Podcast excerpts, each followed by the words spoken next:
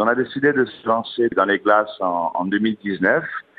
On a décidé avec ma sœur, on voulait monter un commerce dans notre village, rentrer, s'installer au village et on a, on a essayé de chercher quelque chose qui n'existait pas dans la région et en cherchant un peu, en faisant le tour, on a, on a, on s'est essayé dans la glace, on a tenté le coup, on est allé se former et on a profité, on a, on a de la chance, on a, on avait un local familial disponible au village, c'était l'ancien salon de coiffure de notre grand-mère qu'elle a eu pendant une soixantaine d'années. Et voilà pourquoi le, le glacier s'appelle le salon. Vous créez vos propres glaces avec euh, des parfums classiques, certains plus originaux? Alors oui, on, on crée nos, nos, propres glaces. Hein. Ce sont des glaces artisanales. Ma sœur a passé un, un CAP pour qu'on ait officiellement le statut d'artisan.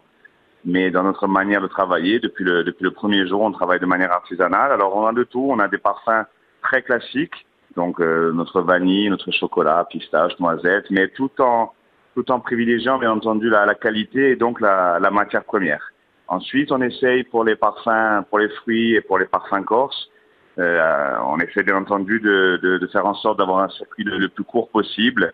On prend nos, nos fraises euh, dans le Valinco chez chez Jean Di Giacomo.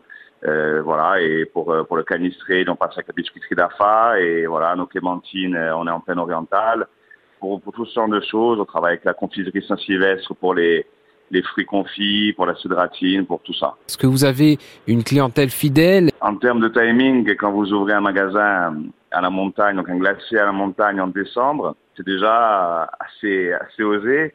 En plus de ça, décembre 2019, avec tout ce que ça a comporté, donc enchaînement, euh, Covid, euh, guerre en Ukraine, tout ça, ça a été un peu, ça a été un peu mouvementé pour, de, pour les premières saisons. On a la chance de ne pas avoir de, loyer à payer dans notre local, donc ça, ça nous a quand même permis de, de tenir le coup. Et on peut surtout compter dès la première minute où on a ouvert le magasin, mais réellement depuis la première minute où on n'était pas de vrais glaciers, on était une, une ancienne prof, un ancien brancardier qui se lançait en village.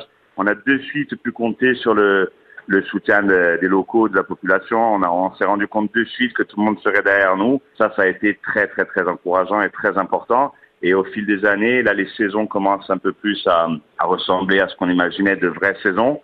Et les locaux sont, voilà, c'est 80% de notre clientèle, honnêtement, euh, composée de, de personnes du village et de toute l'Altaroc et du Valin, du Sartenay, de Porto Vec. Ça arrive vraiment de, de partout et ça fait plaisir.